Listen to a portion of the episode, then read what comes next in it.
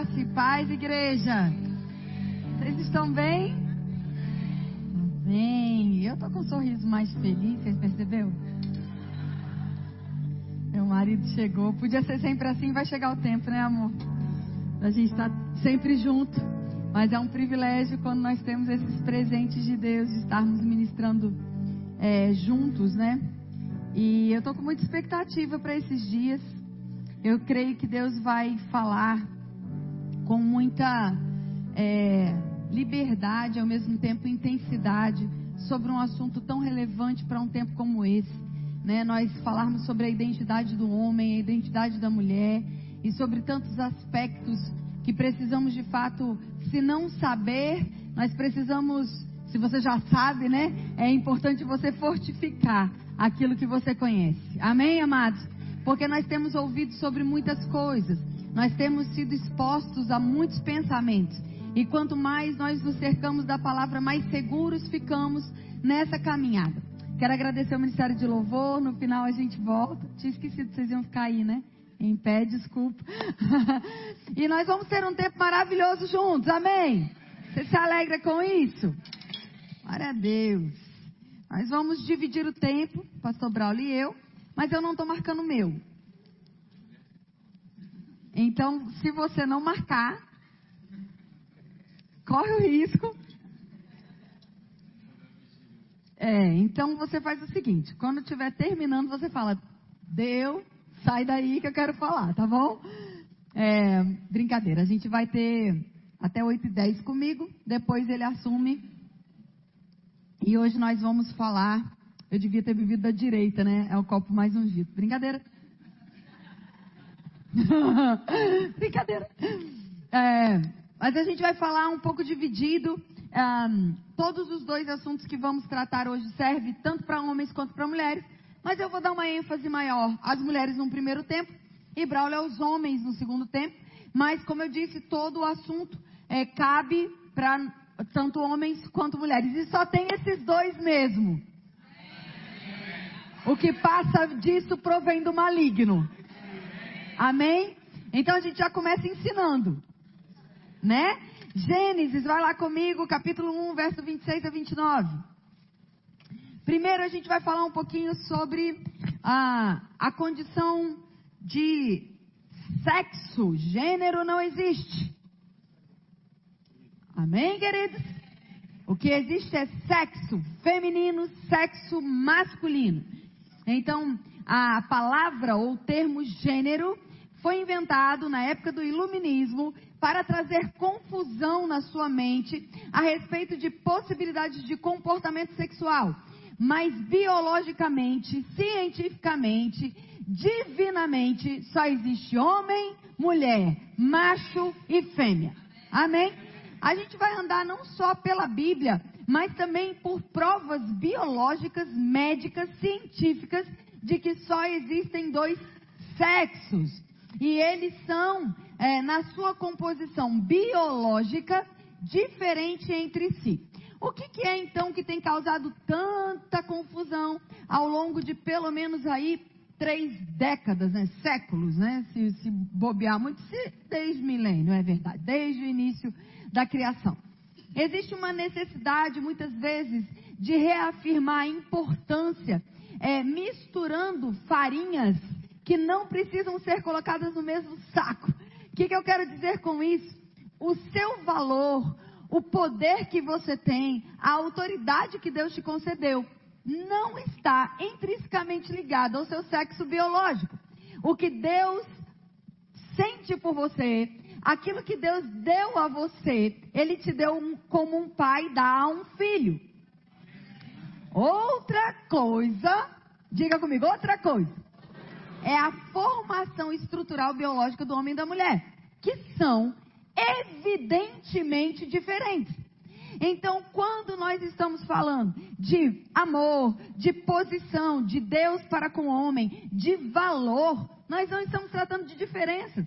Nós vamos ver biblicamente que Deus criou macho e fêmea, macho e fêmea criou e o que ele liberou, o que Deus disse, disse para o macho, disse para a fêmea. Fim de assunto no Maracanã aos 45 segundos tempo. Está aqui comigo? Mas ao formar o corpo do homem e ao formar o corpo da mulher, Deus não só fez isso de forma diferente, mas com elementos diferentes. Mostrando que as diferenças precisam ser respeitadas para que haja uma completude. Bem, queridos, é tão simples que eu fico com dificuldade de entender aonde foi que complicaram. Tiveram que fazer muita manobra ao longo dos anos para complicar algo que qualquer criança que saiba compreender uma leitura simples, textual, ia compreender. Ainda que ela não compreenda espiritualmente com, profundidade, toda criança, ao se ver no espelho e ao ver o amiguinho, ou ao, ao crescer e ao perceber o amiguinho, sabe que é diferente. Porque as biologias sexuais se apresentam de forma diferente. Homem e mulher, estrutura de homem, estrutura de mulher. O óbvio tem necessitado ser dito e ensinado novamente. E nós não podemos nos cansar de fazer isso. Porque estamos vivendo nos últimos dias, eles são maus, eles são confusos. E muitas pessoas, não de forma impensada, mas propositalmente, trazem essa, esses dois parâmetros de forma confusa para confundir a mente dos adolescentes, dos jovens e principalmente das crianças em formação. Quando você coloca dois assuntos distintos, parecendo ser a mesma coisa, o que você faz é confundir e não esclarecer. E dessa forma, tem hoje, ah, no mundo, né? Nós temos pelo menos 62 identidades de gênero sendo proclamadas. Você achou que era só aquelas siglas, né? LGBTQI, não. Tem mais de 62 tipos de gente doida proclamando que nem sabe. É tão confuso que tem hora que eles nem sabem o que defender, porque eles não sabem se eles defendem uma coisa, eles vão ofender a outra. Você está aqui? Deixa eu te dizer logo, não fique nervoso com isso. Eu falo sobre isso. Eu vou continuar falando sobre isso. Meu, meu marido já guarda dinheiro para o dia que eu for presa por causa disso.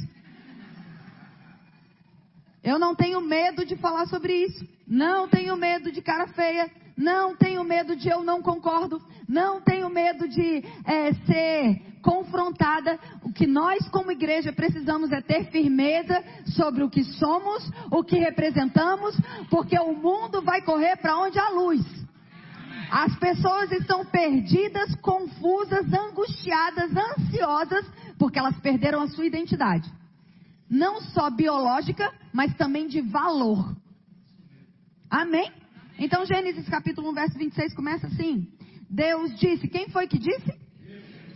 Então, há dúvida naquilo que Deus disse? Não. Façamos. Aqui ele está usando um termo no plural, porque de fato é uma aparição clara no original hebraico da Trindade, ali a originalidade seria o deuses, o artigo definido, deuses, indicando Deus Pai, o Verbo, nesse momento aqui, o Filho, uh, que vai se manifestar no futuro, e o Espírito Santo. Amém? Então, Deus, Jesus e o Espírito Santo manifestos aqui, fazendo então o homem a nossa imagem, conforme a nossa semelhança. Domine ele sobre os peixes do mar, as aves do céu, sobre os animais domésticos, sobre toda a terra e todo réptil que se move sobre a terra. Eu gostaria muito de ter tempo para a gente ficar sobre aqui, é, sobre esse texto, porque ele além de ser maravilhoso e ele ainda caber mais sete versículos ligados a ele, não só na velha, mas na nova aliança, ele fala sobre um domínio que teríamos sobre os animais que rastejam antes mesmo deles existirem. Então Deus está antecipando a autoridade do homem sobre o, a serpente, sobre o maligno, antes mesmo que o maligno se manifeste como um demônio. Amém? Ele está nos concedendo, nos dando autoridade, governo, domínio. Então Deus estava colocando, criando o homem a expressão aqui é manufaturando, é a única coisa nessa lista tão grande que lemos aqui que Deus não está falando, mas Deus está com as suas próprias mãos fazendo. Deus não disse, vamos, é, vamos gritar aqui, o homem vai aparecer. Ou ele não falou, haja homem, houve homem.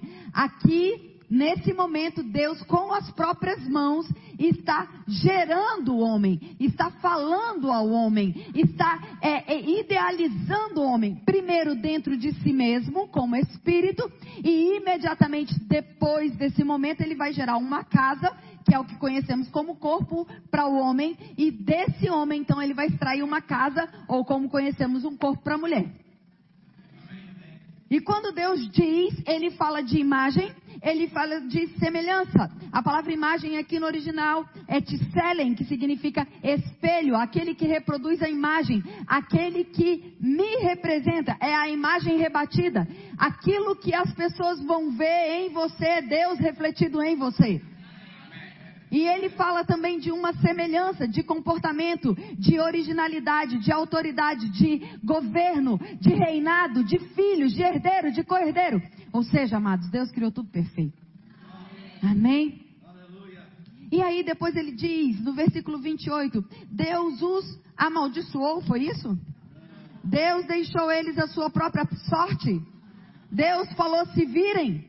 Não, Deus os abençoou e disse: frutifiquem, multipliquem, encham a terra e sujeitem, dominando sobre os peixes, as aves, sobre todo animal. Então disse Deus: Eu vos dou toda a erva que dá semente, que está sobre a face de toda a terra, toda árvore em que há fruto, que dá semente, e ela vos servirão por alimento. Então nós temos aqui quatro pilares. Sede fecundos, eu gosto mais da tradução, revista atualizada que traz isso, né? Sede fecundos, multiplicai, encher a terra e dominai. Nós temos quatro elementos aqui. Diga comigo, sede fecundos.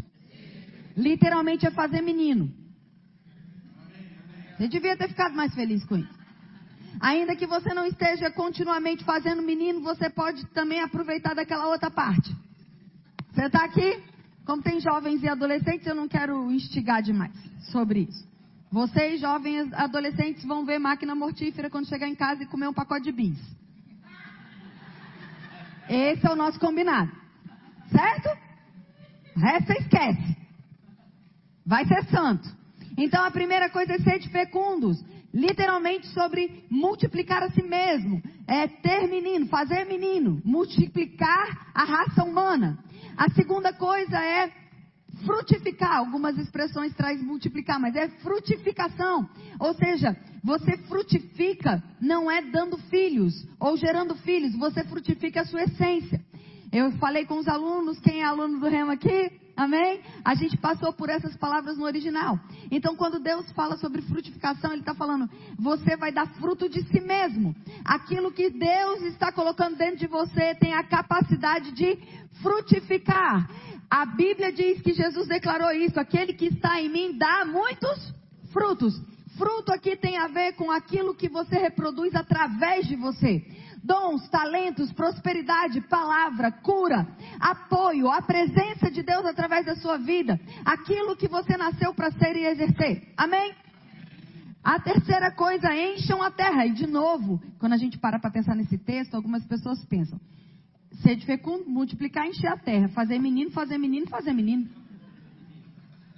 E tem gente achando que é isso mesmo. Tem uns 15 filhos por aí, né? Aí fala, olha, eu já fui fecundo, agora eu estou multiplicando, depois eu estou enchendo a terra. Mas não, amados, são três palavras diferentes que indicam procedimentos diferentes. Então, a primeira delas, ser de fecundos, é de fato multiplicar a raça humana. A segunda é frutificar, ou seja, é, através de você as pessoas conhecerem o que Deus colocou em você. A terceira coisa, encher a terra. A Bíblia traz uma, re, é, uma revelação, uma referência de Deus sobre a vontade de Deus para o homem. Quando Deus usa a expressão de governo, ali em Gênesis, no capítulo 1, ele está falando de um protótipo. Éden, Jardim do Éden, era um protótipo. Jardim do Éden era um lugar onde Deus plantou, literalmente um jardim. Então não era, o Éden não era toda a terra. O Éden foi um espaço aonde Deus plantou um jardim e nesse jardim Deus supriu, organizou, tinha rio, tinha riqueza, tinha trabalho, tinha o homem, tinha a mulher, tinha as ordens de Deus, tinha a comunhão com Deus, tinha dia, tinha noite, tinha o aprendizado de fazer aquilo se multiplicar. Conforme o homem e a mulher fossem é, sendo fecundos, eles fossem multiplicando a si mesmos, ou seja, não só tendo filhos, mas passando para os filhos, transferindo para os filhos os valores que eles tinham. Você está aqui? A terra se encheria daquela glória. Por quê? Adão e Eva estão aqui.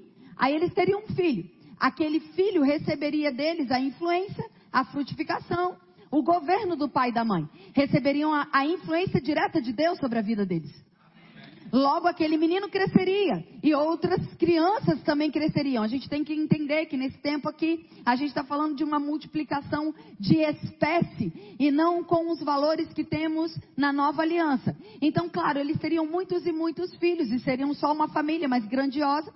E eles se encontrariam entre eles eles se casariam. Então seria aí primo casando com prima, era algo comum para aquela estação. E aí desse nascimento, desse cruzamento, desse envolvimento, se nasceriam muitos filhos e eles então iam ah, abrangendo o Éden. Se eu sou Adão e Eva, meu filho nasce com a influência de Deus, com a minha influência correta, com aquilo que Deus fez para mim e com a identidade segura, quando ele cresce e casa, o que, que ele vai fazer? Reproduzir isso. Amém? E o que, que os filhos dele vão fazer? Reproduzir isso. E os netos? A mesma coisa. E os bisnetos? A mesma coisa. Logo, a vontade de Deus era que o homem, através do Essen, expandisse para toda a terra, até que toda a terra fosse cheia da sua glória até que toda a terra fosse cheia do conhecimento de Deus, até que toda a terra fosse cheia de filhos à sua imagem e semelhança. Amém?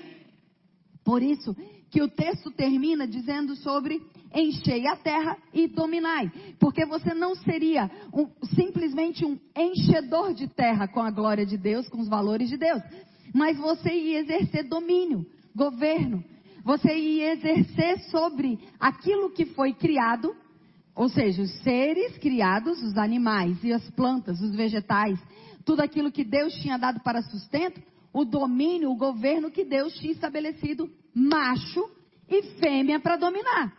Levando em consideração que do cruzamento do macho e da fêmea, tem que sair um macho ou a fêmea.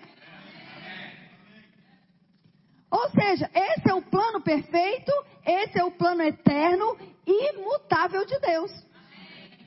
É simples, não é? Quando a gente é, é, é, vai caminhando aqui para a ideia de a formação do homem, a Bíblia diz que ele foi feito do pó da terra. A Bíblia diz que Deus lhe deu autoridade sobre as sementes, sobre o jardim. Cultivar e lavrar a terra é trabalho. Amém? O, o, a, o homem que lavra a terra, ele não fala, vai lá semente, se vira. Não, ele tem que amaciar o solo, ele tem que preparar a cava para semente, ele tem que bater a enxada, ele tem que saber a hora da poda, ele tem que saber a hora de colher o fruto, ele tem que saber separar as melhores sementes para replantar, ele, ele tem que saber tudo isso e tudo isso dá trabalho. A Bíblia fala sobre uma postura de Adão sobre cuidado, gerenciamento daquilo que Deus tinha feito. A Bíblia também diz que ele foi trazido até Adão uh, os bichos para que ele desse nome. E sabe quando você dá um nome a alguém, quando o nosso filho está para nascer e a gente dá um nome, a gente está dizendo sobre direito de governo, direito de influência. Amém, amados? E então, por fim, a Bíblia diz que Adão andou pelo jardim, mas ele via pares de animais. Então ele via o macaco com a macaco, o elefante com a elefoa. Tá certo? Ele é. Ele se antecipou e eu fiquei olhando para a cara dele porque eu falo errado toda vez. Só que ele olhou e falou: não existe ninguém idôneo. idôneo aqui é alguém capaz de compreender a minha necessidade com a mesma essência. Amém, amados? Os bichos, os animais, eles não foram dados para completar o homem. Por isso é pecado ter relacionamento sexual com animal. O homem não foi feito para se, dormir, é, para se relacionar com um animal de forma amorosa. O homem não foi feito para é, é, ter relacionamento com o animal com a ideia de satisfazer-se sexualmente. O homem, ao homem não foi dado o animal doméstico para substituir filhos. São animais domésticos que foram criados para trazer alegria, para trazer domínio, governo, mas não para substituir a raça humana. Nada pode substituir aquilo que Deus colocou como a coroa da criação. Na hora que isso acontece, nós estamos invertendo os valores de Deus. Nós estamos afrontando Deus naquilo que Deus disse que era perfeito. A ponto de Adão olhar para os bichos, para as coisas e falar: não há ninguém que me complete, porque não há ninguém com a minha própria natureza. Agora, em Gênesis 1, 26, antes mesmo de Adão ser formado, o tempo todo Deus está falando para macho e fêmea. Ele não está falando homem, ali no sentido, quando Deus disse que façamos o homem, é literalmente a palavra ser humano. Mas quando ele está falando macho e fêmea, ele está dizendo homem e mulher. Amém? Então, em nenhum momento aqui Deus está se referindo, dizendo, liberando palavras apenas para Adão. Ele o tempo todo já está falando ao macho e à fêmea que ele havia criado em espírito. Agora é importante você entender isso. Diga comigo, eu sou um espírito. Eu tenho uma alma. E eu moro em um corpo. Logo, quando Deus fez o homem, façamos o homem ali é em espírito, macho e fêmea. Se você me permite a linguagem poética, Deus engravidou da humanidade. Homem e mulher como espírito estavam dentro de Deus. Amém?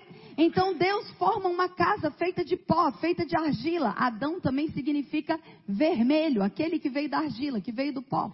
A Bíblia diz que Deus, depois de ter feito isso, Deus sopra em Adão. Logo, aquilo que estava como essência dentro de Deus vai habitar dentro de um corpo físico. E agora Adão tem, tem falta, Adão sente falta de alguém que o completasse. As más línguas dizem que Adão não conseguia lembrar onde estava nada.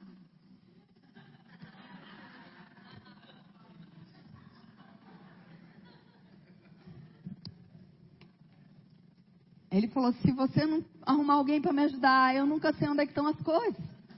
Brincadeira. Então Deus inventa a anestesia. Deus coloca Adão para dormir. As más línguas dizem que foi tão forte a primeira anestesia que está surtindo efeito até hoje. Você vai ter a sua réplica.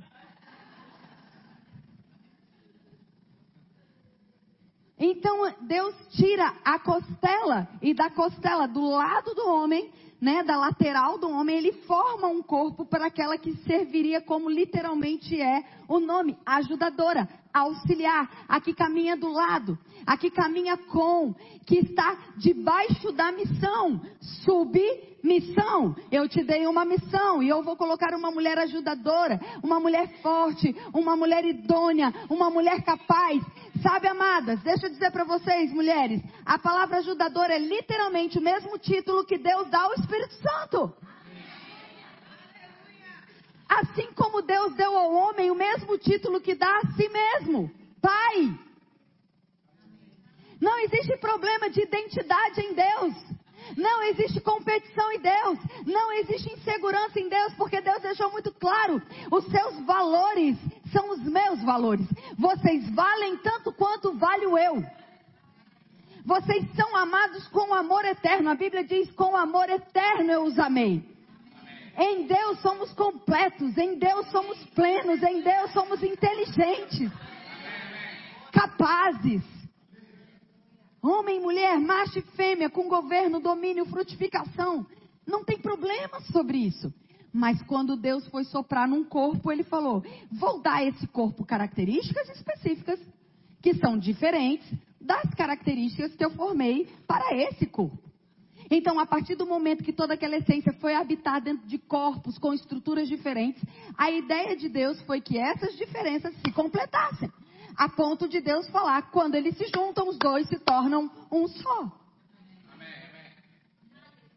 Ao homem foi dado o poder da semente da fecundação, que nós conhecemos hoje como espermatozoide, mas à mulher foi dado o que a Bíblia chama, olha que lindo isso, como aquário. Literalmente, a palavra, é, a capacidade de gerar, a palavra no original se remete a um aquário. E não por acaso a criança é gerada em um ambiente que de fato é um aquário. Ela está dentro d'água. A mulher foi dada a capacidade de gerar vida dentro de si mesma através da semente que Deus colocou dentro do homem. Então, junto a mulher com a capacidade de fazer crescer aquilo que o homem carrega dentro de si, você multiplica. Nós não estamos competindo. Nós não temos dificuldade com valores com poderes, amém? Com o amor do tipo de Deus, mas temos que entender que temos estruturas diferentes. E essas estruturas precisam ser respeitadas. Porque uma vez que elas não são respeitadas, você começa afrontando a sua estrutura física, mas é, inevitavelmente você também vai afrontar a sua capacidade de pensar sobre você mesmo como Deus pensa. Ou seja, uma vez que você afronta a sua capacidade física, você vai afrontar a sua identidade em Deus. Porque você vai querer que Deus fortaleça você para fazer coisas que Ele nunca disse que é para você fazer. E Deus é limitado por Sua própria palavra. Deus não disse ao homem que ele teria certas funções dentro de casa que muitas vezes o homem quer ocupar, assim como ele não disse para a mulher que ela precisava carregar sobre si a responsabilidade de uma casa. E tudo bem se você está passando por um momento, uma exceção, um, um tempo na sua vida onde você é, é, está ocupando tarefas domésticas que não são as comuns. Mas eu não estou falando de exceção, eu estou falando de regra. E na regra, sobre o homem pesa a responsabilidade de manter o seu lar. Nada contrário à mulher trabalhar, ganhar o seu dinheiro, ser cooperadora, ajudadora. Não tem problema nenhum, numericamente, ela até mesmo receber mais do que o seu marido, desde que ela entenda que isso não a faz superior a ele naquilo que Deus criou. O fato de você receber uma quantia em dinheiro não afronta, não te dá o direito de você afrontar aquilo que Deus estabeleceu como uma hierarquia divina. O marido é o cabeça, como Cristo é o cabeça. Quando a mulher não se submete ao marido como cabeça, ela tão pouco está se submetendo a Deus, tão pouco a Cristo. Porque se você não entende o que você pode ver, você não se relaciona com o invisível da maneira correta. Então o diabo sabia muito bem como machucar, ferir a nossa identidade de filhos, era bagunçar a nossa identidade como homem e mulher. Quando a mulher se comportasse como homem e o homem se comportasse como mulher, ele teria causado uma confusão de identidade e logo isso ia atrapalhar o nosso relacionamento com Deus. Atrapalhando o nosso relacionamento com Deus, nós não temos uma fonte segura para nos relacionarmos uns com os outros. Não nos relacionando bem uns com os outros, nós estamos criando uma identidade errada, que vai trazer um fruto errado, que vai trazer uma influência errada. Está fazendo sentido? E aí, se uma criança nasce em um ambiente onde o que você transmite para ela é um fruto, fruto podre, uma influência errada, um governo bagunçado, uma identidade que não é mais forjada, aquela criança vai reproduzir o meio que ela acaba vivendo. E aí a gente chega em 2023.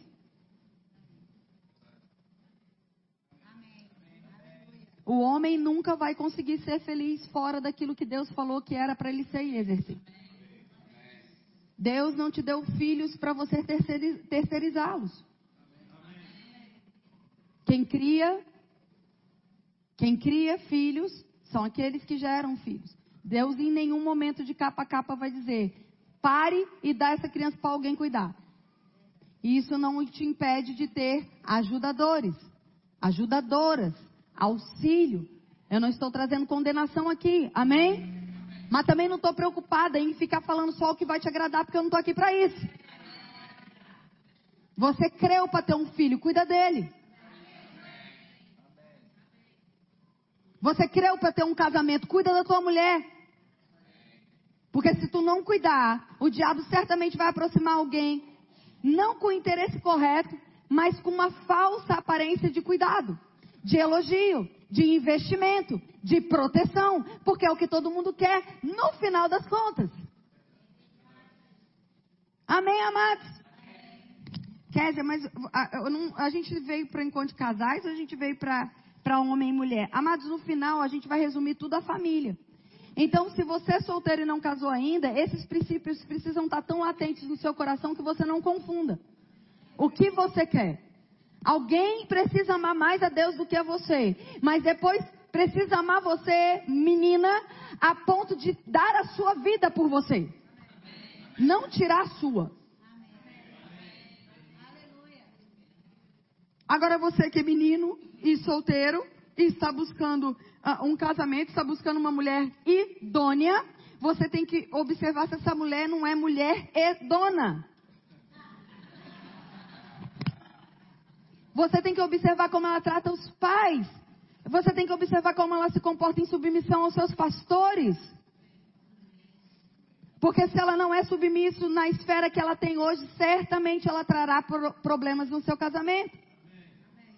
Agora, homens, toda mulher sabe fazer o que você for, a, a, a, o que você agir com, com. Como eu falo? Eu vou deixar você falar. Não? Quando o homem não assume o papel que ele tem que assumir. Quando o homem é um banana, um zero à, esquerda, a mulher vai assumir um lugar, porque ela não vai deixar de fazer. Você está aqui comigo? Embora ela esteja errada, porque o erro do outro não justifica o seu erro, é uma oportunidade de assumir um lugar que ela não tem que assumir. Agora, meu marido fala com muito mais classe do que eu e ele vai dizer isso. Homens precisam ser motivados, incentivados, encorajados.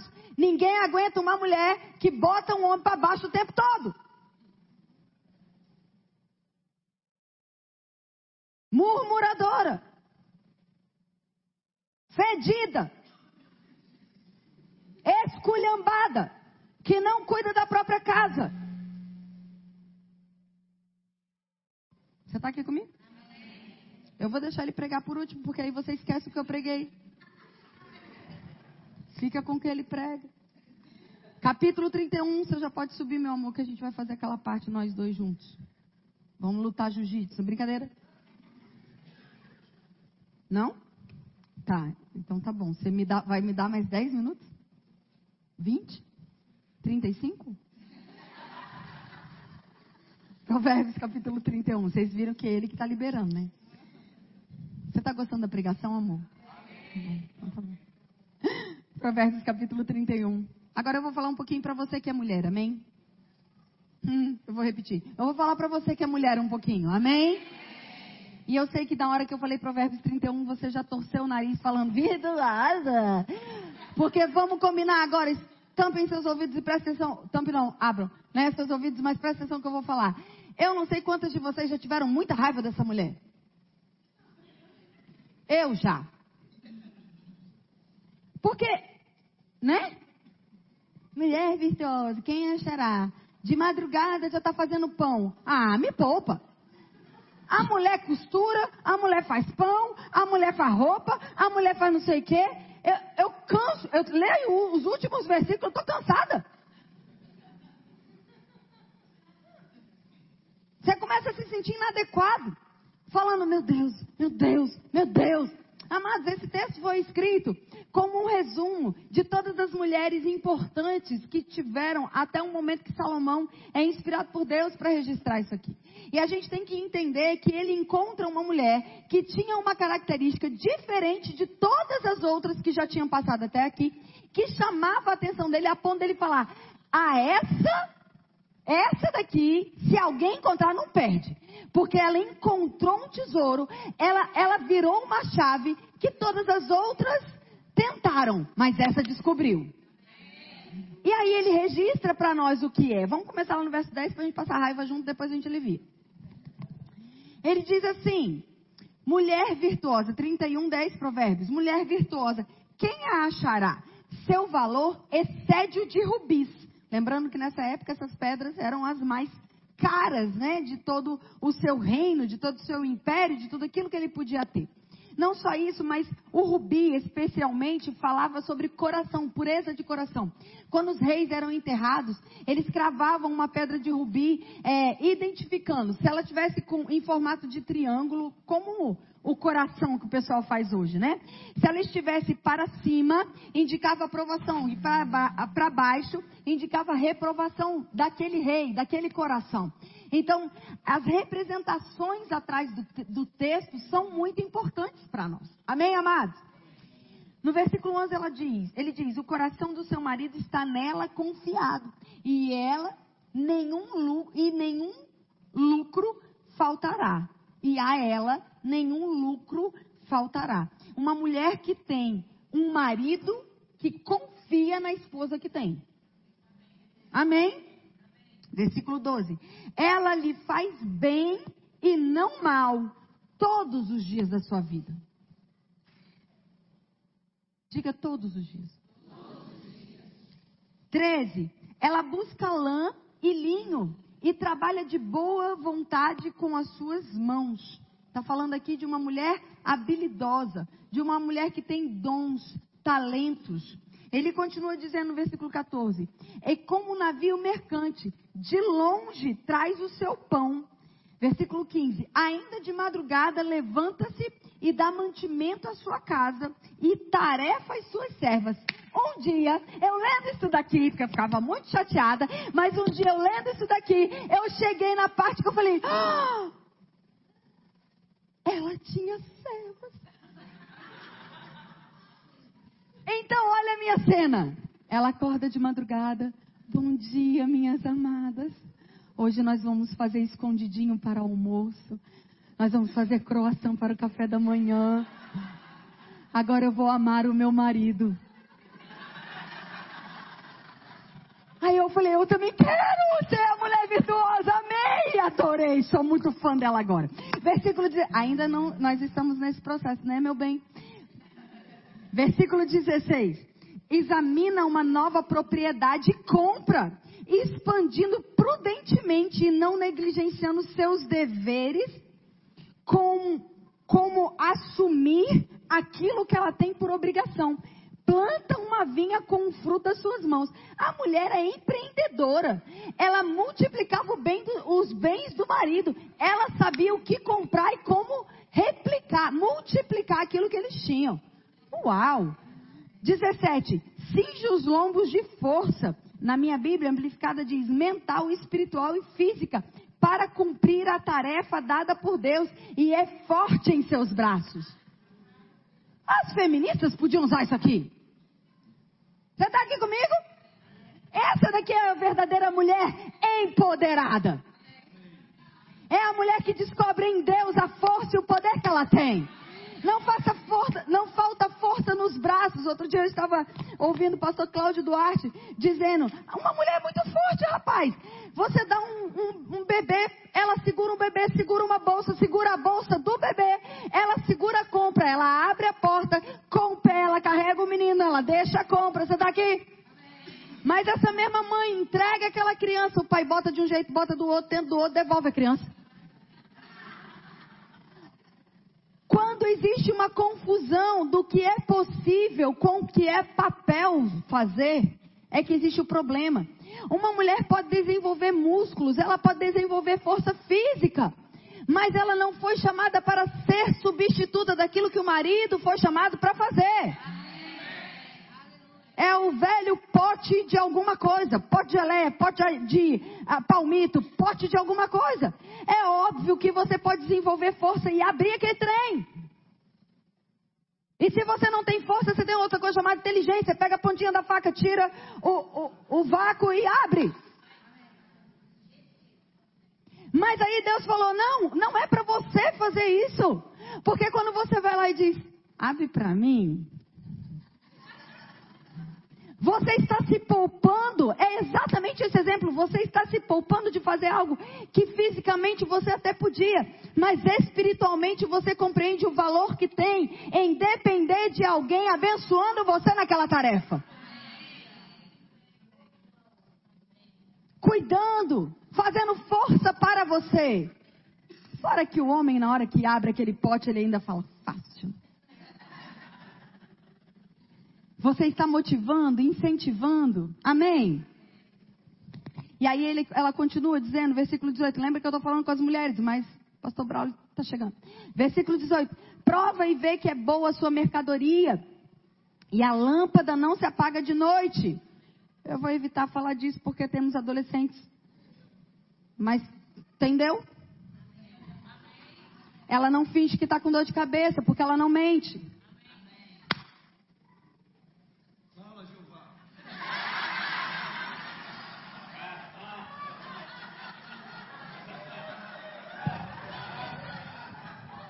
Versículo 19. Estende as mãos ao fuso, mãos que pegam na roca. Está falando de trabalho. Versículo 20. Abre mão ao aflito, estende mão ao necessitado. É uma mulher generosa, é uma mulher que ocupa um papel de importância, de relevância na sociedade, que se importa com o outro. Versículo 21.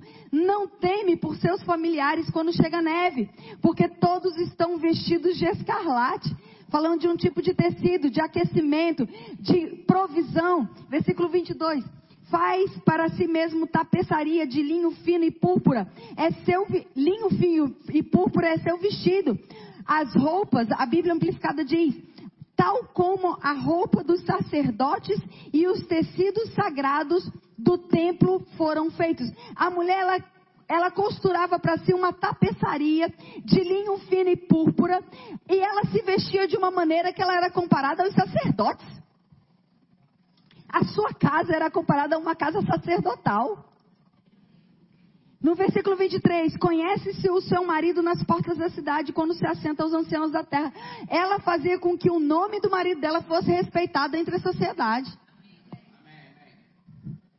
Versículo 24 diz: Faz panos de linho fino, vende-os e supre os mercadores com cintos.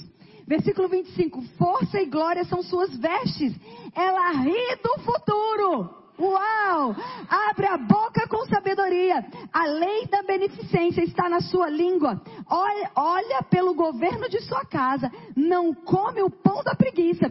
Seus filhos levantam-se chamam ela de bem-aventurada, como também o marido que louva e diz: Muitas mulheres pro procedem virtuosamente, porém tu a todas sobrepujas. Ou tu a todas com a força do caráter e firmeza na bondade está acima delas. Enganosa é a graça e a vaidade e formosura, porque essas coisas não são duradouras mas a mulher que teme ao Senhor será louvada. E aí eu quero ler rapidamente com você, preste atenção nisso. Muitas mulheres procedem virtuosamente, porém, tu a todas sobrepuja. Que gloriosa descrição aqui registrada sobre a vida dessa mulher em particular. Essa mulher capaz, inteligente e virtuosa. Significa que ela fez mais que Miriam, aquela que liderou as mulheres de uma nação em louvor a Deus. Ela fez mais que Débora, que era uma conselheira militar patriótica. Ela fez mais que Ruth, a mulher perseverante.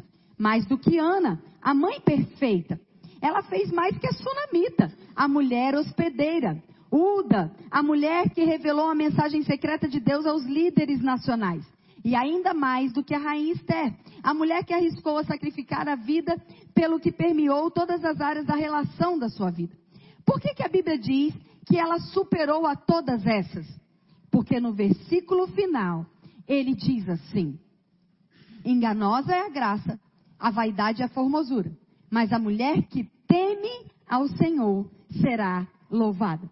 Elas estão lá, todas essas mulheres, mas o segredo da virtuosa, abertos a todos aqui, é que ela tinha o Espírito Santo. O Espírito Santo. Ela o orava, reverenciava e o adorava no temor do Senhor, que é o princípio de toda sabedoria. Amados, nós não temos dificuldade, não existe dificuldade em Deus de entender todas as coisas que Deus mesmo colocou em nós para fluir através de nós. Mas existe uma perfeição de sermos completas, amadas, falando especialmente às mulheres agora, de sermos plenas como mulher, como filhas, como mães, como femininas, naquilo que Deus nos chamou para ser.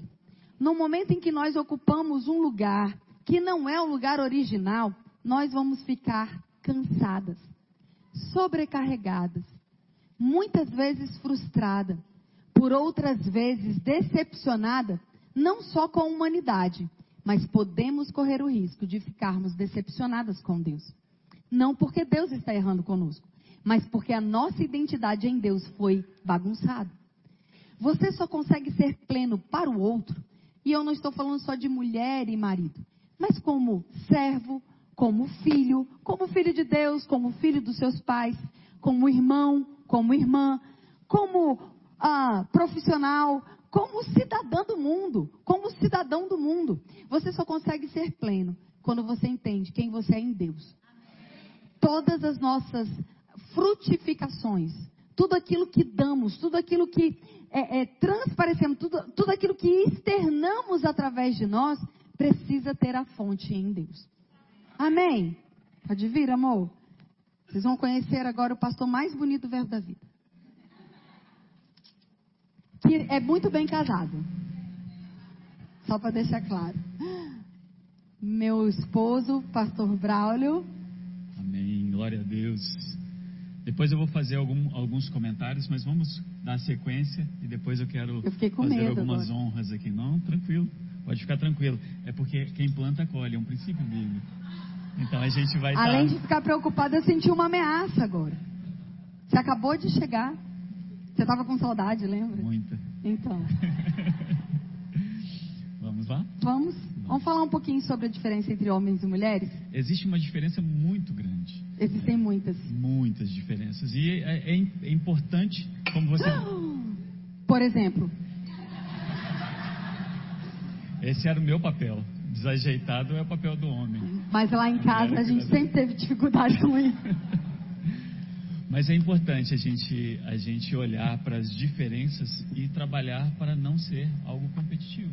Verdade. Porque realmente é um complemento, é algo que Deus criou para ser perfeito.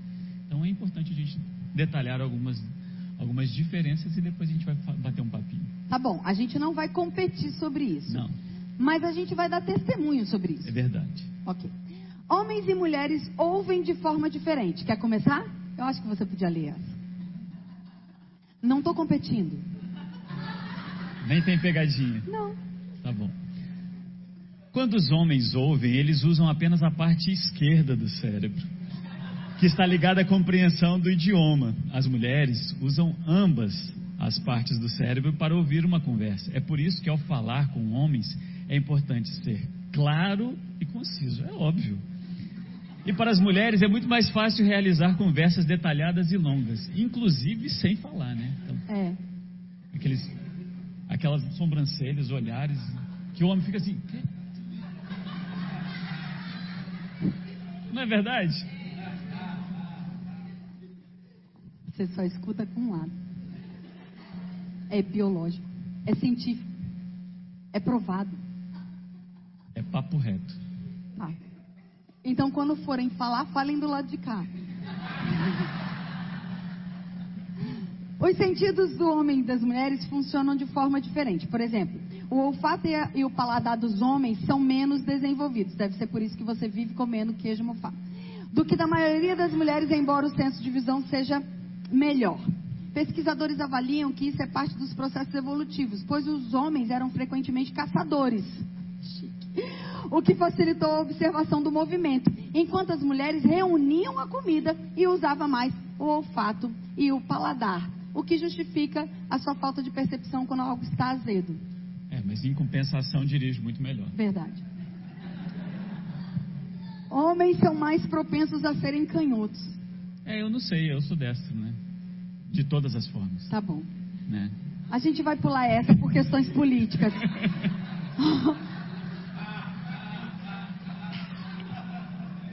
Homens e mulheres veem diferente no escuro. Eu não quis trazer toda a anotação que estava aqui, porque era muito longa. Mas sabe, isso daqui justifica que é por isso, por não ver muito bem no escuro, que mulheres têm medo, medo do escuro. É verdade. Aí elas botam o marido delas para morrer. Ou para acender a luz, né? Ou isso. Mas sabe por que, que botam para morrer? Porque quando tem um barulho que a gente não identifica na casa, Aí você fala, amor, amor, vai lá você, porque se for um bandido. Nós temos histórias com isso. Né? Uhum. Vai, você lê essa. Os homens têm vantagens físicas. Homens podem lidar com exercícios melhor do que as mulheres, devido ao seu grande volume sanguíneo. Isso é, é biologicamente falando.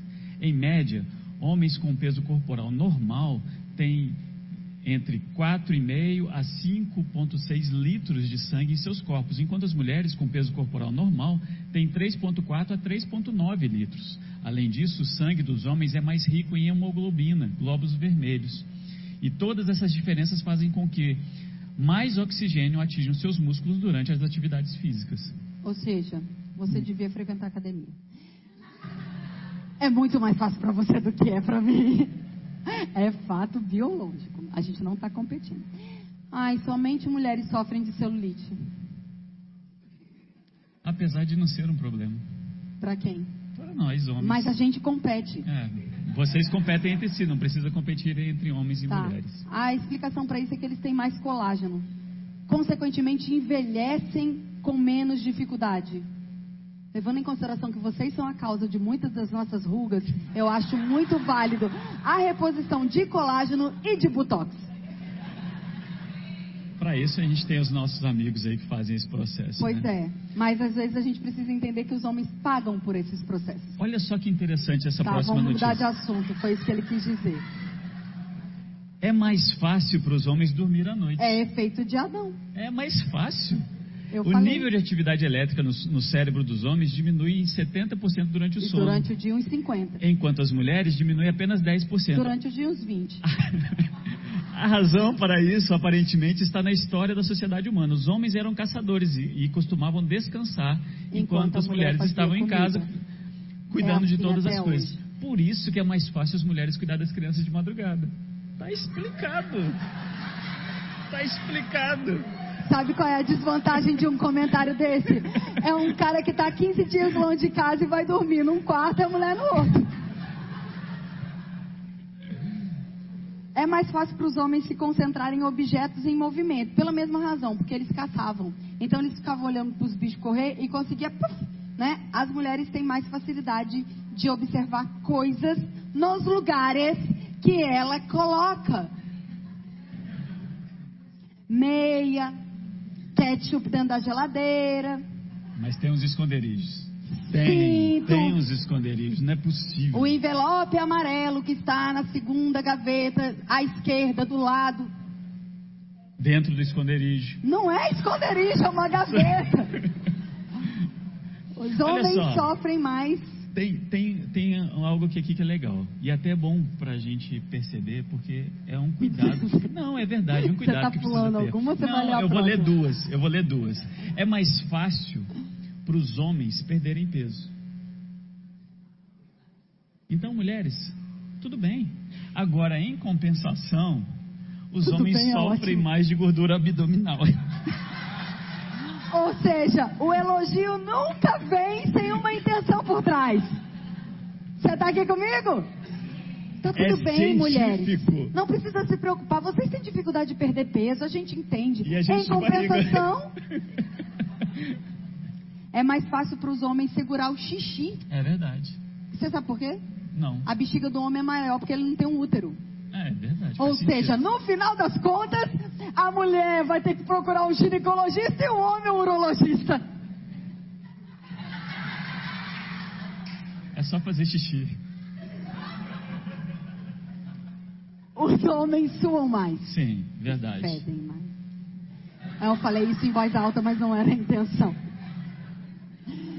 As Eu mulheres concordo. gostam. Eu concordo Com o quê? que os homens fedem mais. Obrigada. Os homens são mais quentes. Calma, É verdade. é só temperatura mesmo, corporal. As mulheres têm uma variedade maior de genes no corpo. A mulher, até nisso é mais complicado. O cromossomo X tem entre 900 e 1.200 genes, enquanto o cromossomo Y apenas 78. Discordo do seu comentário, eu acho mesmo que a inteligência está a nosso favor. É mais complexo. Verdade. É muito mais complexo. Mas todas essas diferenças não indicam valor.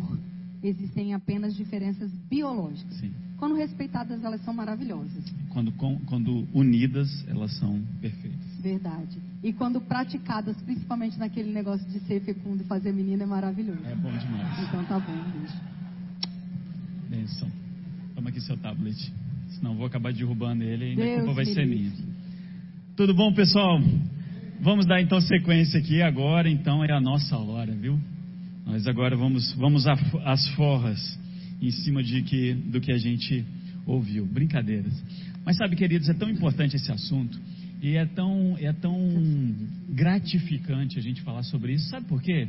O diabo ele sempre vai querer distorcer o que, os planos que Deus preparou para cada um de nós. E os planos que Deus preparou para nós são perfeitos. A Bíblia diz que a vontade de Deus ela é boa, perfeita e agradável.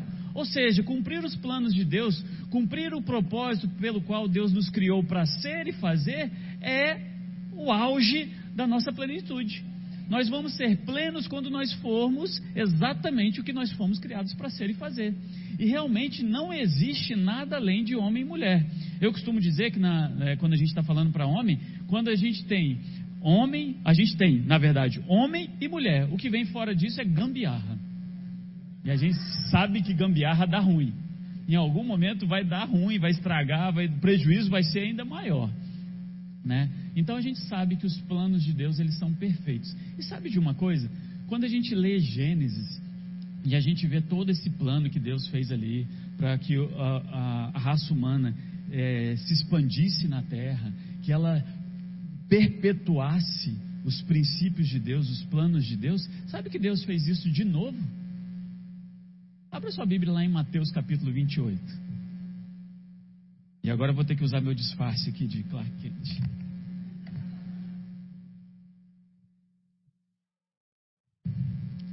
Mateus capítulo 28, depois de Jesus ter passado três anos e meio ministrando, ensinando, curando, desfazendo as obras do diabo, ele pagou o preço para que eu e você pudéssemos ser salvos. Ele ressuscitou e quando ele estava então se despedindo dos seus discípulos para ele sentar à, destra do Pai, onde nós estamos assentados com ele, ele nos dá um, um recado muito importante. Sabe, a gente costuma dizer que eh, esses recados de última hora são aqueles mais importantes. Nós que somos pais, e inclusive agora nós deixamos os nossos filhos, que não são crianças mais, né, Felipe e Ana, já estão bem grandes. Felipe está com 23 anos e a Ana com 20 anos, os dois solteiros. É, mas a gente sempre, como pais cuidadosos, a gente sempre explica, olha, cuidado com isso, faz aquilo, não deixa de dar comida para o cachorro, vê a comida, é, não coma comida estragada, né? Então pede a irmã para cheirar, porque você vai ser melhor do que o, o Felipe. Mas no final a gente dá as últimas recomendações que são as mais importantes. E Jesus aqui então ele está dando as últimas recomendações. E olha o que, que diz a palavra de Deus ali em Mateus capítulo 28, versos 18 em diante. Toda autoridade me foi dada no céu e na terra, portanto, portanto, portanto, a autoridade foi dada a Jesus. Portanto, fazei discípulos, propaguem, continuem, perpetuem Fazei discípulos de todos os povos da terra e tornem eles discípulos, batizando-os em nome do Pai, do Filho e do Espírito Santo. Verso 20: Ensinando-os a obedecer a tudo quanto vos tenho ordenado, e assim eu estarei permanente convosco até o fim dos tempos. Aqui Jesus está voltando ao plano original de Deus quando criou a humanidade. Lá no início, quando Deus falou, crescei, multiplicai, enchei a terra, sede fecundos e multiplicai, é exatamente o que nós precisamos fazer depois que nós nascemos de novo, voltamos ao plano original de Deus, aonde nós estamos novamente conectados com Ele, nós precisamos perpetuar a glória de Deus, manifestar a glória de Deus, encher a terra da glória de Deus. Como? Fazendo discípulos e ensinando eles a observar todas as coisas. E aqui já vem o primeiro o primeiro ponto que eu gostaria de destacar. Sabe, queridos, a, a, responsabilidade de educar, de ensinar, quando a gente fala, quando a gente está falando de uma igreja, é, é natural que uh, os pastores tenham essa, essa posição mais, mais proeminente, mas sabe que os homens são responsáveis por educar os filhos? A Bíblia diz aos pais que devem ensinar a criança no caminho.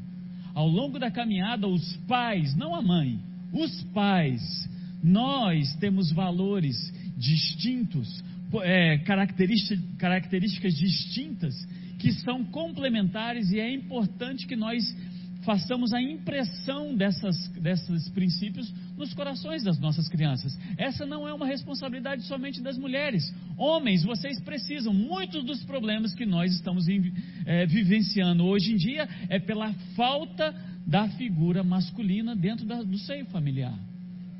E isso acontece, acontece ao longo de toda a história da humanidade.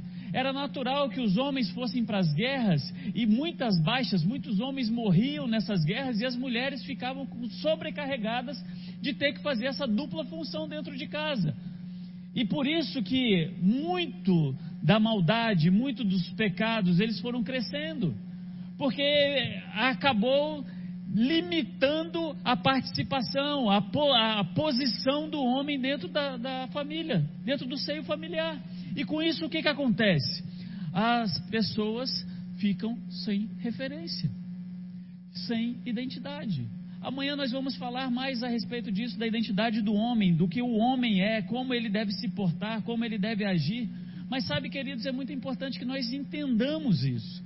Deus nos criou com um propósito, Deus nos criou com características distintas para que nós pudéssemos complementar e suportar uns aos outros. Não existe realmente competição. Mas existem características diferentes que nós precisamos observar para que nós possamos então cumprir o plano perfeito de Deus e sermos plenos na nossa caminhada como homens, na nossa caminhada como maridos, na nossa caminhada como filhos, na nossa caminhada como pais nós precisamos entender os propósitos de Deus e Ele criou isso com diferenças. Veja bem, quando o homem foi criado, ele foi criado de onde? O homem, quando Deus criou Adão, o que, que ele fez?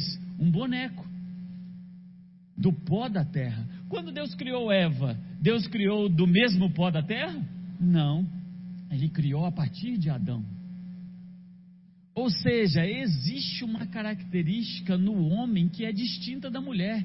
O homem, é, é, John Edridge escreve, escreve isso de uma maneira tão, tão bacana, porque ele consegue mapear o coração do homem. Ele tem um livro falando de coração selvagem, a respeito do coração do homem. O homem foi criado num ambiente hostil, num ambiente selvagem. Ele foi criado do pó da terra, por isso que homens, naturalmente, têm essa, essa característica de desbravador de explorador. É tão diferente quando você vê brincadeiras de crianças e aí você coloca num contexto normal, natural. Como é diferente as brincadeiras de meninos e de meninas. Meninas estão ali criando um ambiente de cuidado, de proteção, uma casa, as coisas, dando, é, alimentando as crianças, fazendo. É, é a brincadeira da criança, da menina. Agora, quando você vai brincar com um menino, você vai brincar de futebol, de lutinha, de alguma coisa, sempre tem uma pergunta: quem ganha?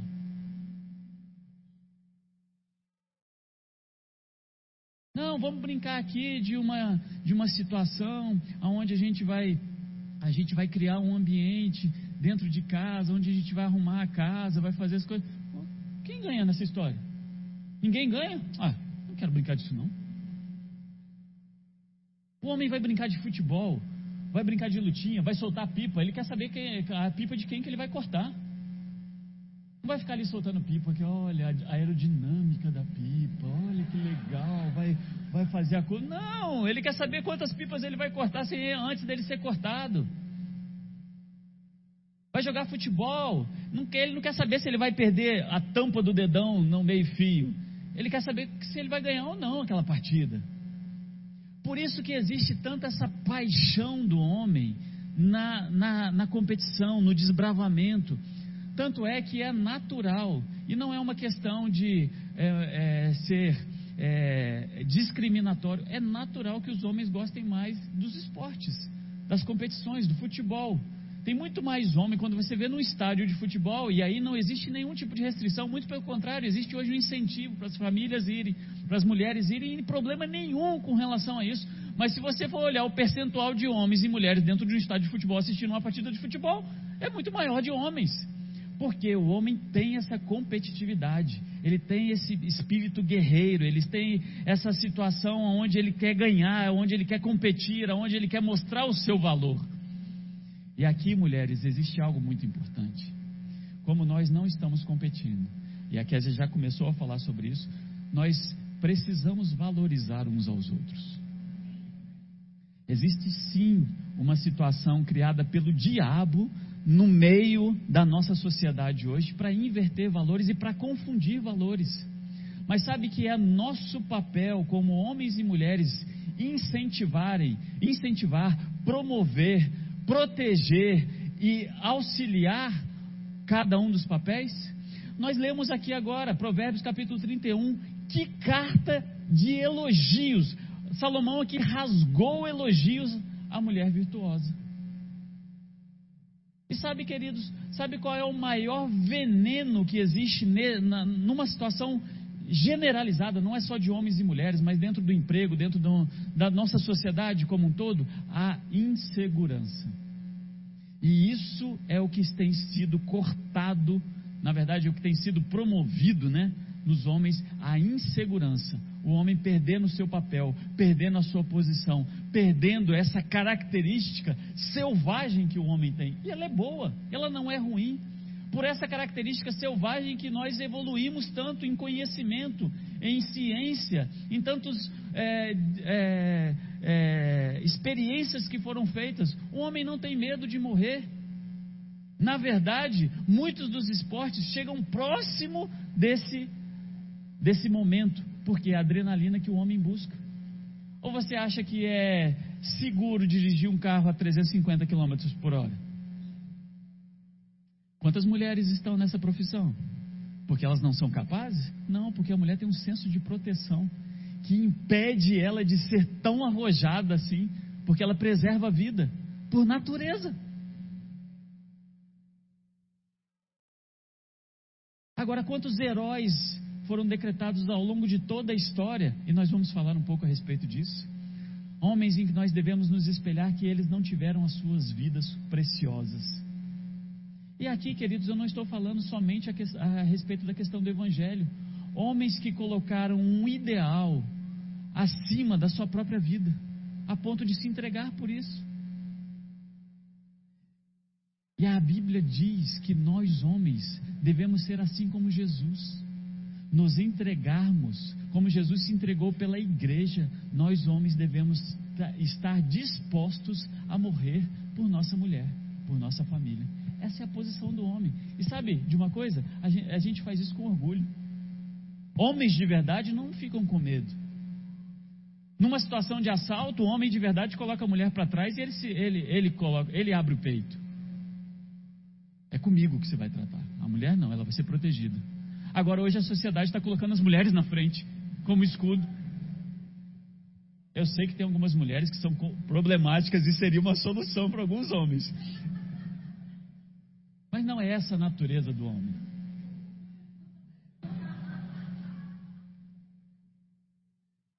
Não é essa a natureza do homem. O homem não é assim. O homem foi criado por Deus para ter características fortes para ter características fisicamente. Hoje nós estamos aí vivendo um dilema que parece insano. Na verdade, parece não, ele é insano. Colocar homens travestidos de mulheres para competir contra mulheres. Não faz o menor sentido, queridos. Não, porque mulher, as mulheres, ah, a mulher é o sexo frágil, tadinha das mulheres. Não, tadinha não, elas são extremamente competentes e muito mais competentes do que os homens em muitas atividades muitas atividades. Por exemplo, não, não dá para. É, esse, é, esse é o problema, não dá para elogiar um pouquinho, né? Já começa. Mas, por exemplo, um homem, ele, como a gente viu aqui, ele é focado. É uma coisa de cada vez. Se tiver que fazer um monte de coisa, vai dar ruim, vai dar ruim. Homens, parem de acessar o celular quando estiverem dirigindo. Não funciona pra gente. Não funciona. Vai dar ruim. É muita coisa para a gente prestar atenção. Mas nós, quando nos concentramos em algo, nós somos muito bons. Porque nós nos dedicamos àquela situação. E nós então entendemos que é, é o foco que a gente dá, essa característica que o homem tem de ser. É, um homem, quando ele está diante de uma atividade que exige a atenção dele, pode cair o um mundo ao redor. A mulher não, ela está fazendo uma coisa aqui, se a criança chora, ela já. Opa, o que está acontecendo? Na verdade, em algumas situações, quando o, o silêncio está um, um barulho, criança mexendo, gritando, fazendo. Acaba aquele barulho, o homem fala assim: Uau, que silêncio. A mulher, opa, o que, que aconteceu? Tem alguma coisa errada. Porque somos diferentes, mas somos complementares. E sabe, queridos, eu posso dar um testemunho pessoal. Nós não devemos ser inseguros a respeito, principalmente quando nós estamos falando a respeito de ministério. Nós temos os nossos papéis individuais, nossas características individuais, mas homens não devem tolir as mulheres de desenvolver o seu potencial dentro do ministério. Eu sou, eu sou prova viva disso. Eu não tenho nenhum milindre a respeito da Kézia ministrar, da aula, fazer as coisas que Deus chamou ela para fazer. Hoje eu estou numa posição que eu tenho um trabalho secular que eu vou conciliando com o ministério.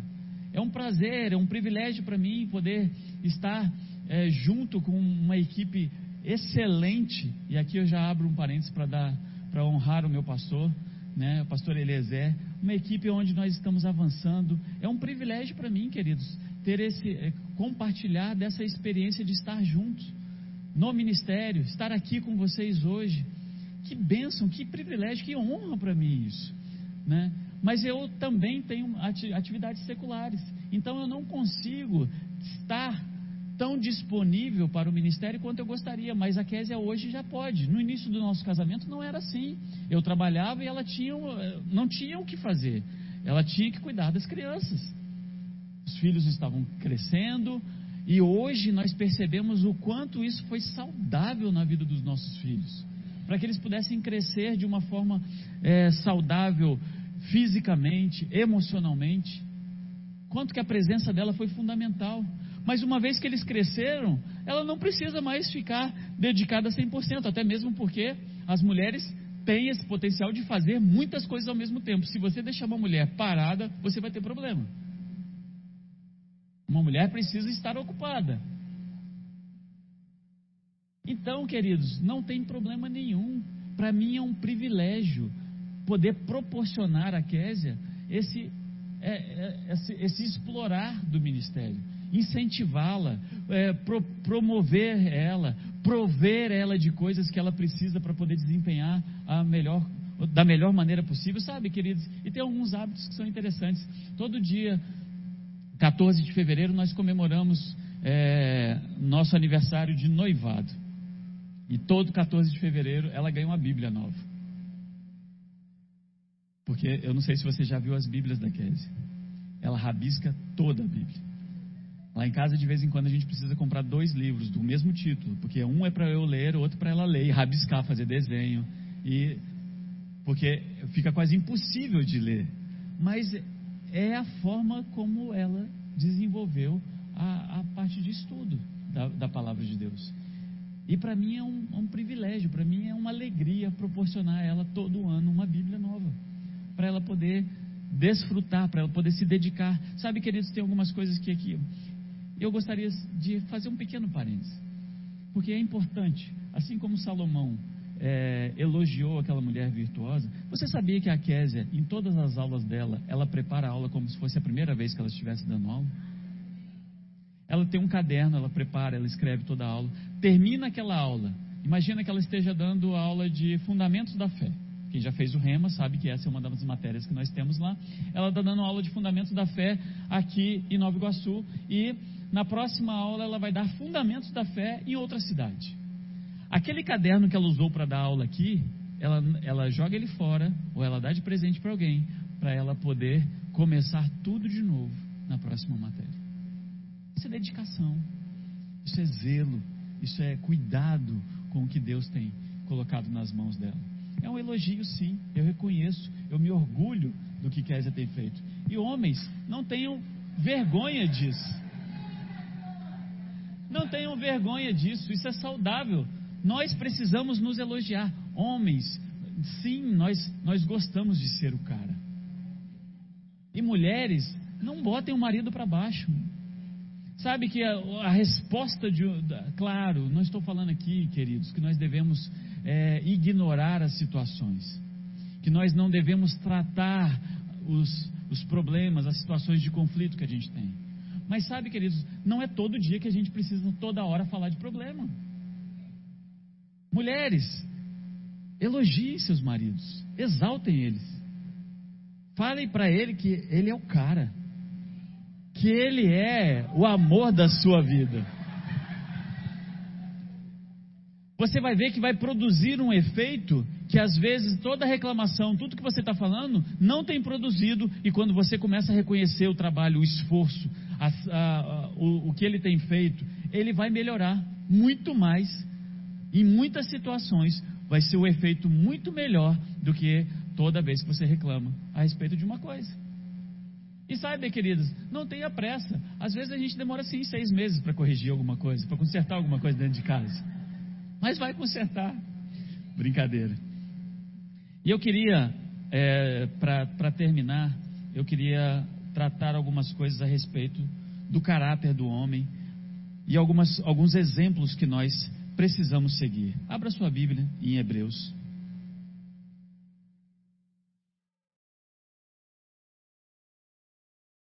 Hebreus capítulo 10.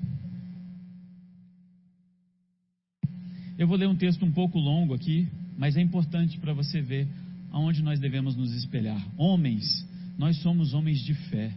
Sabe, queridos, muitas das vezes nós estamos, inclusive, dentro do contexto de igreja, deixando que as mulheres carreguem os pianos sozinhas, deixando um fardo muito grande para as mulheres carregar. Cultos de oração, quantos homens aparecem? As mulheres vêm em peso. Por que, que nós não estamos orando? O que, que aconteceu? O que, que o diabo está falando no ouvido dos homens que está deixando eles de orar? Homens, grandes homens de Deus, passavam horas orando. Ah, e às vezes não eram dentro do quarto, não, ficar lá trancado orando, não. Era andando no dia a dia, fazendo as coisas, orando, dirigindo, orando. A Bíblia, a Bíblia não, a história diz que John Wesley, enquanto ele caminhava de uma cidade para outra em cima de um cavalo, ele aprendeu a ler as escrituras com o cavalo ah, andando e orando. Isso sim é uma capacidade que nós temos, principalmente quando nós oramos em línguas, porque nós podemos fazer sim aí duas coisas ao mesmo tempo. O nosso espírito está orando e nós podemos fazer outras coisas. Então aproveite a sua oportunidade de, de fazer mais de uma coisa, de ser multitarefa. Ore em línguas enquanto você está fazendo outras coisas. Hebreus capítulo 10, verso 32 diz assim: Contudo, lembrai-vos dos primeiros dias em que, depois de serem iluminados, suportastes uma grande provação e sofrimentos. Nós somos capazes de suportar provações e, e, e, e sofrimentos. Nós somos capazes. Nós não nos não desanimamos. Nós não entregamos os pontos. Olha o que, que a Bíblia diz. Algumas vezes, eu estou lendo na, na Bíblia é, King James. Algumas vezes fostes expostos ao público como espetáculo de humilhações e perseguições, e outras vezes foram as, for, vos associastes aos que da mesma forma foram ofendidos. Porque não somente vos compadecestes de serem encarcerados, mas também recebestes com alegria, com alegria, com alegria, o confisco. Não, peraí. A Bíblia está falando que a gente recebeu com alegria o confisco Pessoas confiscaram os nossos bens, nós fomos alegres. Por quê? Nós não confiamos nas coisas, queridos. Nós confiamos em Deus. Homens, confiem em Deus, não confiem no seu trabalho, na promoção que vai vir, confie em Deus. É Ele quem te sustenta. Recebeste com alegria o confisco dos vossos bens, pois estáveis convictos de possuirdes bens muito superiores que duram para sempre. Portanto, não abandoneis a vossa confiança. Não abandonei vossa confiança. Não abandonei a vossa confiança, pois nela há um grandioso galardão. Em verdade vos afirmo que, que necessitais de perseverança, a fim de que, havendo cumprido a vontade de Deus, alcanceis plenamente o que ele prometeu, pois dentro de pouco tempo aquele que vem virá e não tardará. Mas o justo, eu sou justo, diga, eu sou justo. Eu vivo pela fé. E eu não vou retroceder. Porque Deus não se agrada daqueles que retrocedem. Nós, entretanto, somos daqueles que avançam, cremos e seguimos adiante. E aí no verso no capítulo 11 de Hebreus é a galeria da fé, onde explica o que é a fé. E no verso 3 diz que pela fé nós compreendemos que o universo foi criado por intermédio da palavra de Deus, e aquilo que pode ser, aquilo que pode ser visto foi produzido a partir daquilo que não se vê, a partir do que Deus disse. Como Ele nos criou a imagem e semelhança dele, nós cremos e devemos dizer. Porque coisas invisíveis, coisas visíveis, vão ser criadas a partir do que nós diz, dizemos. E aqui ele vem falando que pela fé Abel ofereceu a Deus um sacrifício mais excelente, pela fé Enoque foi arrebatado, pela fé Noé foi devidamente avisado, pela fé Abraão foi convocado a fazer uma aliança com Deus. Pela fé, Abraão fez um, é, se ofereceu a fazer um sacrifício a Deus. Pela fé, Moisés liderou o povo na, é, para atravessar o Mar Vermelho e ser liberto da escravidão do Egito. E aí ele vem falando pela fé, pela fé, vários exemplos de homens e mulheres, mas aqui eu quero me deter aos homens, exemplos de homens corajosos, exemplos de homens que não retrocederam, exemplos de homens que foram firmes, que foram seguros, confiando em Deus, não nas coisas terrenas. Verso 32: Quantos exemplos mais darei? Infelizmente não disponho de tempo para falar sobre a devoção de Gideão, Baraque, Sansão, Jefté, Davi, Samuel e demais profetas, os quais, por intermédio da fé, conquistaram reinos, praticaram justiça, receberam cumprimento de promessas, fecharam boca de leões. Uau, queridos! Eu não sei você, mas eu queria ter essa experiência de pegar um desafio desse. Quantos de nós, homens, quando nós estamos diante de uma situação de perigo, uma situação de diversidade, uma situação de, muito difícil, quando nós superamos elas, como é que a gente sai? eu sou o cara. Mandei bem pra caramba. Mas nós não temos essa confiança em nós mesmos, nós temos confiança na fé, na palavra de Deus. Sabe, queridos, em Efésios capítulo 6, a Bíblia fala sobre a armadura de Deus, fala sobre o capacete da salvação, a espada do Espírito, mas fala sobre o escudo da fé. E muitas das vezes nós entendemos o escudo da fé com, um entendimento errado porque nós entendemos o escudo da fé para aplacar os dardos inflamados do inimigo e nós ficarmos acuados atrás da fé, nos protegendo, com medo. Não, deixa eu colocar a fé aqui e eu, tomara que nada aconteça, tomara que todos os dardos sejam aplacados. Não, queridos, quando uma tropa de choque ela se apresenta para desfazer uma bagunça, essa tropa de choque coloca o escudo na frente e ela dá passos para avançar ela dá passos para avançar, ela dá passos para avançar. A fé não é para a gente retroceder, a fé é para que nós possamos avançar em segurança. Homens, nós somos esses. Nós pa precisamos parar de dar ouvidos à voz do diabo a respeito de coisas que ele tem soprado que nós não somos capazes, que nós não podemos, que, ou quando nós podemos e que está na força do nosso braço. Não é. Nós devemos usar a fé para avançar. Nós devemos usar a fé para não retroceder. Como, gente, como diz ali, o justo vive pela fé.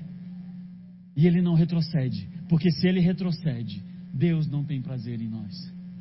Hebreus 11:6 diz que sem fé é impossível agradar a Deus, porque aquele que se aproxima de Deus precisa precisa precisa reconhecer que ele existe e que ele é galardoador. Eu costumo dizer, queridos, que esse é como se você estivesse com um problema no seu emprego. Você não consegue resolver aquele problema. E então você fala assim: o que, que eu vou fazer agora? Vou procurar meu chefe. Chefe, olha só, eu estou com esse problema. Eu não tenho capacidade para resolver, eu preciso da sua ajuda. E aí seu chefe pega, uau, você está pedindo ajuda para mim? Você acha que eu sou capaz de te ajudar para resolver esse problema? Sim, chefe, você pode me ajudar porque eu realmente não tenho condições. Eu já tentei de tudo, já fiz todas as estratégias, mas eu não consigo resolver essa questão. E aí o chefe fala assim: beleza, vamos fazer o seguinte. Eu vou resolver o seu problema, mas eu não vou fazer só isso. Eu ainda vou te dar uma promoção, porque você acreditou em mim, você confiou em mim e eu vou estar junto com você. É isso que a Bíblia diz. Quando nós temos fé, reconhecemos que Deus existe, que Ele, Ele nos ajuda, que Ele, Ele está conosco todos os dias, porque essa foi a promessa de Jesus. Ele ia para o Pai, mas Ele deixaria alguém igual a Ele, que é o Espírito Santo, para que juntos com o Espírito Santo, nosso ajudador, nós pudéssemos desfazer as obras do diabo. E quando nós cremos na palavra de Deus, cremos no poder de Deus, cremos que Ele é poderoso para fazer todas as coisas segundo o poder que já opera em nós, nós então desfazemos as obras do diabo e ainda somos promovidos, porque nós confiamos naquele que é tudo nas nossas vidas. E aí ele não para por aí. Nós paramos aonde? Fecharam as bocas de leões, verso 34. Extinguiram a violência do fogo, foram libertos do fio da espada, da fraqueza, da fraqueza tiraram força tornaram-se poderosos nas batalhas, puseram retiradas exércitos estrangeiros. Algumas mulheres receberam por meio da ressurreição os seus mortos de volta à vida. Uns foram martirizados, não negociaram, não negociaram o seu livramento a fim de poderem conquistar uma ressurreição ainda mais excelente. Amados, nós não podemos negociar a palavra de Deus.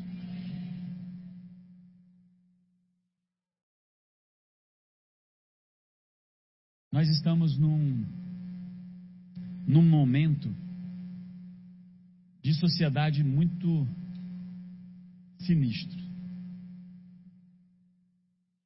E nós precisamos ter a palavra de Deus muito bem firmada nos nossos corações, para não negociarmos. E sabe, queridos, não negociarmos em nada. A gente está aí diante de um imposto de renda que precisa ser declarado. Você vai ser fiel no imposto de renda ou você vai esconder algumas coisinhas que não precisa? O certo é certo e o errado é errado. A sociedade está falando que o certo é errado e o errado é certo. Mas nós não somos desses. Verso 36: Muitos enfrentaram zombarias. Muitos desses heróis da fé enfrentaram zombarias e torturas. Outros foram acorrentados e jogados ao, aos cárceres, apedrejados, cerrados ao meio, tentados, mortos ao fio da espada, andaram sem rumo, vestidos de pele de ovelhas, de cabras, necessitados, angustiados e maltratados, caminharam como refugiados, vagando pelo desertos e montes, pelas cavernas e buracos da terra, pessoas, eu quero ter esse título, pessoas das quais o mundo não foi digno. Eu quero ter esse título pela fé em Deus, confiando nele todos os dias. Ora, agora olha o que a Bíblia diz a respeito de todos esses heróis da fé, homens corajosos, homens poderosos. Ora, todos esses, apesar de haverem sido aprovados por Deus por meio da fé, não presenciaram, não desfrutaram a concretização do que Deus havia prometido, tendo em vista de que Deus havia providenciado ainda algo mais excelente para nós, a fim de que juntamente conosco eles pudessem ser aperfeiçoados. O que é mais excelente para nós? A salvação em Cristo Jesus. Esses homens do passado, da velha aliança, eles, apesar de terem sido fiéis ao Senhor, confiado em Deus, terem sido, não, não negociaram a palavra, não negociaram os princípios de Deus, foram mortos, foram apedrejados, humilhados, mas eles não desfrutaram daquilo que eu e você desfrutamos, que é a presença do Espírito Santo dentro de nós a partir da salvação em Cristo Jesus. Capítulo 12, portanto, nós, considerando que estamos rodeados por tão grande nuvens de testemunha, desembaracemos-nos de tudo que nos atrapalha e do pecado que nos envolve e corramos com perseverança a corrida que nos está proposta, olhando fixamente para o autor e consumador da fé, Jesus, o qual, por causa do júbilo que lhe fora proposto, suportou a cruz desprezando a vergonha e assentou-se à direita do trono de Deus. Pense a respeito disso. Refleti profundamente sobre aquele que suportou tamanha oposição pelos pecadores contra a sua própria pessoa, para que vocês não fiquem cansados, nem mesmo desanimados. Sabe, queridos, esse é o perfil de homens, homens de verdade, homens de honra, homens que consideram a palavra de Deus o bem mais precioso, mais precioso que eles têm. Quando nós homens adotamos essa postura, o princípio, o que a Bíblia diz a respeito de todas as coisas, como nós devemos ser e proceder, nós vamos desfrutar de tudo que Ele conquistou para nós. E homem, querido, não é aquele que é autoritário. Homem é aquele que eu costumo dizer que ele sempre trabalha com três P's. Ele protege, ele promove e ele provê. Homens de verdade trabalham com isso através da palavra de Deus. Vocês foram abençoados? Eu creio que nós estamos surgindo com uma igreja poderosa, onde homens de verdade, homens de honra, vão se posicionar, independente do que da zombaria, independente das pressões, independente das perseguições. Porque homens de verdade são aqueles que consideram a palavra de Deus o bem mais importante, e eles vão cumprir os princípios do Senhor sem negociar nenhum deles. Eu não sei, eu, eu não conheço quase nenhum de vocês aqui, então eu não sei a, a situação em que você vive, mas eu queria que homens, e aí não tenham vergonha, nós estamos num ambiente seguro, amém? Nós estamos num ambiente onde uma unção está aqui disponível para que nós possamos ser acrescentados do que o Senhor tem para as nossas vidas, para que a gente cumpra o plano dele. Homens que estão tendo dificuldades, dificuldades emocionais, dificuldades financeiras, dificuldades em alguma área que está sendo que está sendo tão difícil para você romper com aquilo. Eu creio que esses dias vai ser um ambiente propício para a unção do Senhor cobrir a sua vida, encharcar você do poder de Deus, para que você possa romper isso e desfrutar do que o Senhor tem para a sua vida. Se você é um desses, eu gostaria que você ficasse em pé no seu lugar. Não tenha vergonha. Nós, como eu disse, nós estamos num ambiente seguro. Sabe, queridos, homens, homens de verdade também reconhecem as suas incapacidades. Em algumas situações nós precisamos reconhecer que não tá, não, não podemos suportar sozinhos precisamos do Senhor nas nossas vidas. Eu não quero te expor aqui, então, se você não quiser ficar em pé, amém, querido. Amém. amém. Eu sei. Eu sei.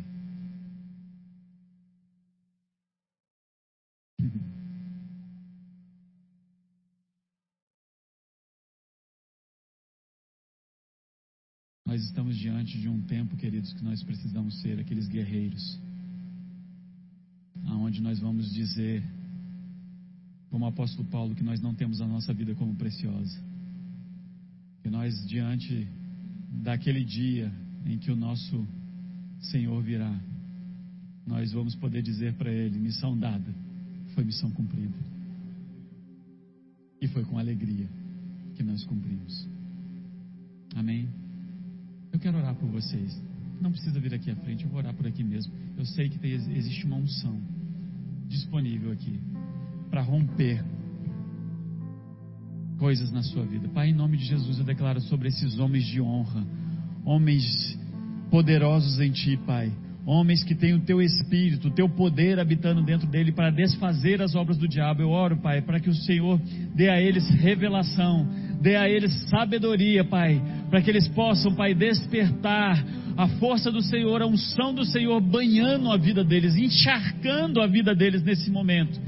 Dando, Pai, a eles estratégias, dando a eles, Pai, uma visão além do natural, para que eles possam ter sabedoria para romper o que precisa ser rompido.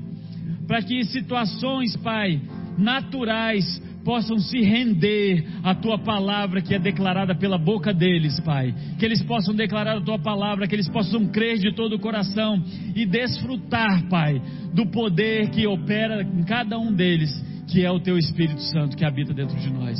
Obrigado, Pai, por um tempo de provisão, um tempo de sabedoria, um tempo, Pai, de fortalezas emocionais, para que eles possam, Pai, desfrutar e cumprir o propósito de, do Senhor na vida deles, em nome de Jesus. Amém, queridos? Glória a Deus. Eu gostaria mais uma vez então de agradecer a oportunidade, a honra de estar aqui, esse casal querido, nossos amigos, né? Eu não tenho nem palavras, pastor.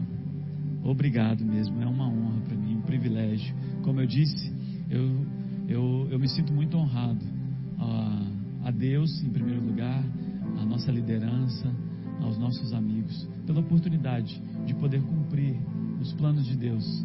Eu sei que ainda não na totalidade, como o Senhor tem planejado, mas o sábio compreende o tempo e o modo de todas as coisas.